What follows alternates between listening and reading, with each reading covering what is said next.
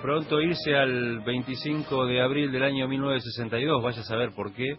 Eh, antes de irse a ese momento, en su DeLorean, Gustavo Lema nos habla de tecnología en Allá está el Sol.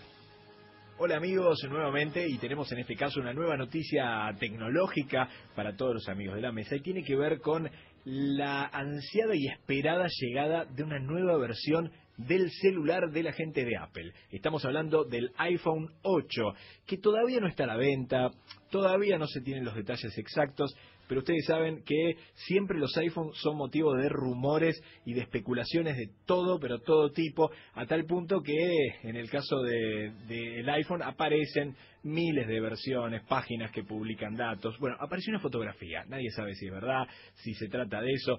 ¿Qué es lo que indica un poco este supuesto iPhone 8 que fue revelado a través de algunas páginas especializadas del mundo Mac? Bueno, primero, va a tener este, algunos identificadores biométricos.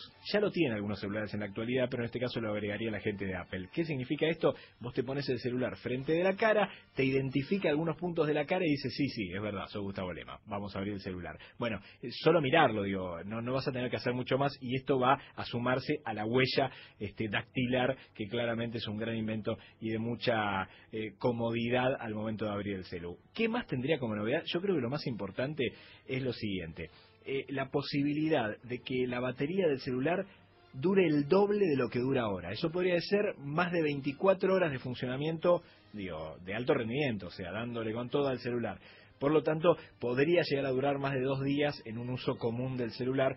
Por lo tanto, digo, este, pensando que el celular es al día de hoy lo tenés que cargar por lo menos, a veces, en algunos casos, dos veces por día, que un celular te dure más de 24 horas, estaríamos hablando de una gran ventaja. Pero nunca olvidamos que el antiguo Nokia 1100 nos da un rendimiento de 5 o 6 días con tranquilidad y todavía lo siguen vendiendo. Bueno, lo último que supuestamente, en base a estos rumores, agregaría es la carga inalámbrica. Vos apoyás el celular, ya lo tienen algunos Samsung, apoyás el celular en una base especial y esto hace que se cargue el dispositivo sin necesidad de cables y molestas este, molestas cosas para enchufar que no sea apoyar nada más el celu. Bueno, rumores, más rumores, no hay mucho dato concreto y real. ¿Qué es lo que va a pasar con el iPhone 8? Recién en junio, entre el 5 y el 6 de junio, se estaría presentando en los Estados Unidos. Habrá que esperar esa fecha. Mientras tanto, seguimos jugando con los rumores. Pasemos a otro